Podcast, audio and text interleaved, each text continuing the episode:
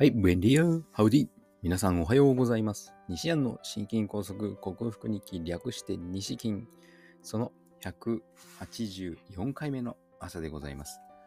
えー、昨日は職場でいろいろあってですね、今現在の事業所の管理者のその、えーと、視界の広さじゃないな、狭さと言ったらいいのか、本質の見抜けなさと言ったらいいのか。まあ管理者になって3ヶ月ですからね、高望みしてはいけないんでしょうけど、え、そういう考えなの？驚いた次第でございますね。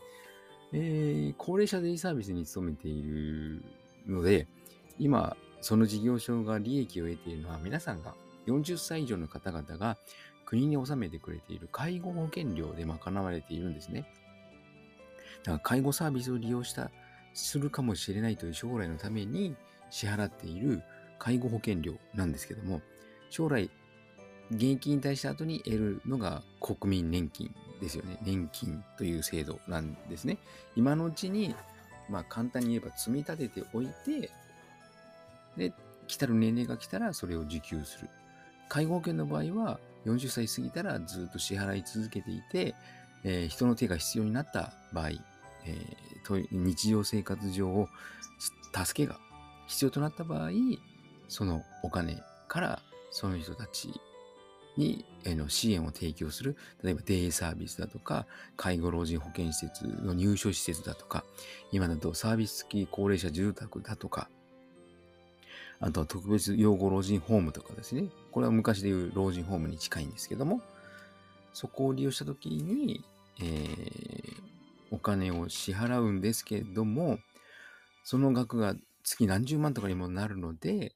3割を、2割とか3割を自己負担とし、残りは保険料で賄うというシステムなんですね。それをもらうにあたり、えー、書類作成がもちろん必要なわけですよ。国の保険を使ってるわけですから。こういった高校理由でこのようなことをしていますみたいな。それをみんなで、いろんな職種がいるものですから、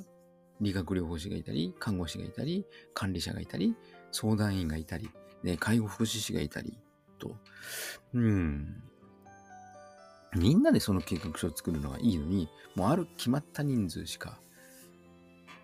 作ろうとしなくて、で、そんな考えなんだっていうのにびっくりした日でございます。これを語り出すともうこれで10分間進みそうなので、はい。今日もよろしくお願いします。どうなっていくんでしょうね、これから。はい。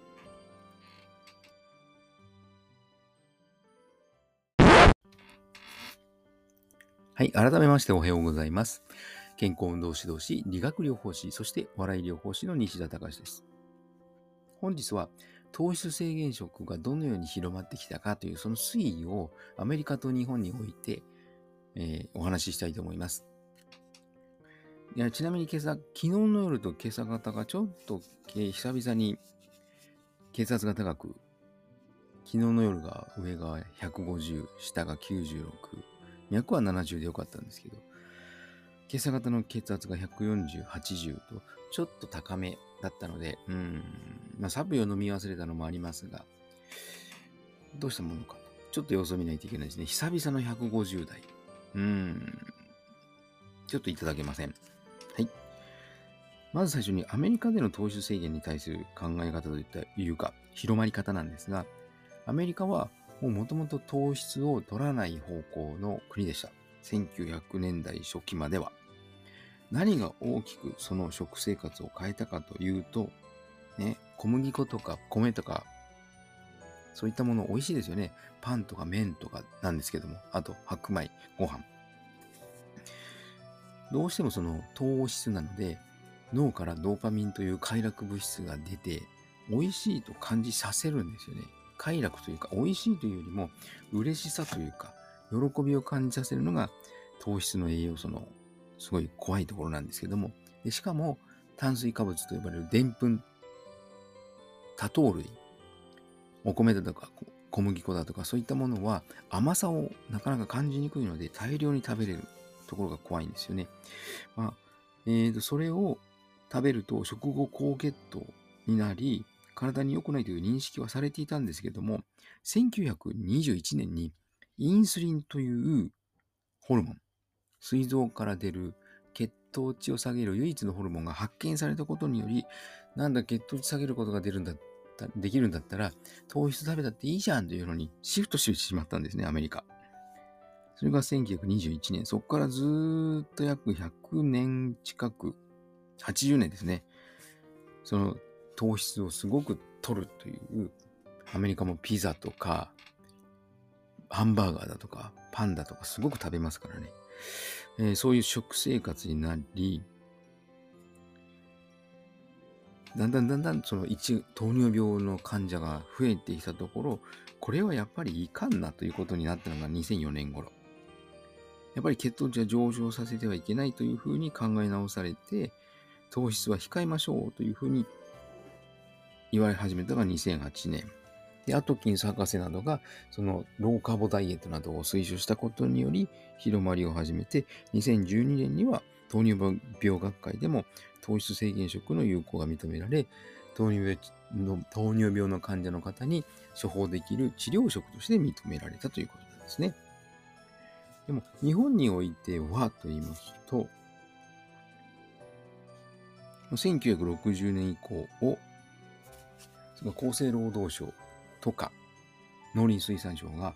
日本は生活習慣病が少ないので、なぜならば糖質6割、タンパク質2割、え脂質2割の割合で食事をしているから、だからこれを日本の国食、えー、黄金比率ですね、ゴールデンレイトと言いますか、この比率で食べることを推奨しますというふうに認めちゃったので、その1960年以降ずっとこの高糖質食ですね、炭水化物だらけの食事が続けられたわけです。現在も続いていると。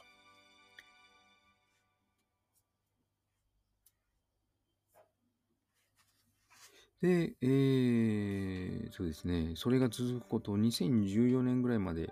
続いたんですが、で、あの、糖尿病の患者に対しては、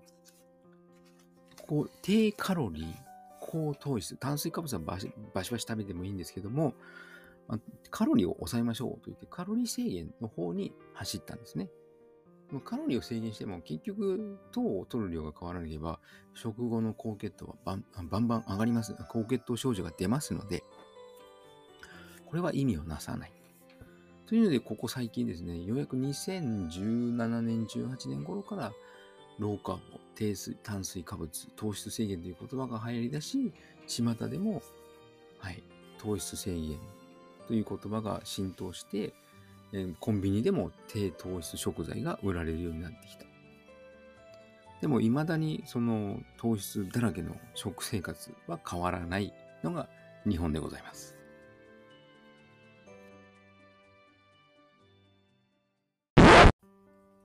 はい、お送りしていきました。西安の心筋梗塞克服に気略して西筋は、健常者や子供たちに運動パフォーマンスの向上と健康促進を栄養指導と運動指導の両面からサポートする健康運動指導士。心身に障害を負ってしまった方々に医学的リハビリテーションを施す理学療法士。そして癒しの環境を提供し、安心安全なほっこりした笑いを引き出して、平和をもたらす笑い療法士として活動する私、西田隆が、コロナワクチンを4回以上、4回、5回、6回と多数回接種した高齢者の方々に囲まれて仕事をしているというそういった職場環境によってもたらされたシェディング被害と呼ばれる、えー、私の場合は心筋梗塞のような狭心症のような症状、久々に出た高血圧、症状ですね。あとは安静時の動悸、胸の痛み、背中の痛み、そして心臓の変な違和感、後頭部の重苦しさと喉の奥の、えー、飲み込みにくさというか変な突っ張り感。これらを薬や手術で何とかしようとするのではなく、オーソモレキュラー分子整合栄養学と呼ばれる栄養療法にてサプリメントと食べ物で必要十二分な栄養素を補給し、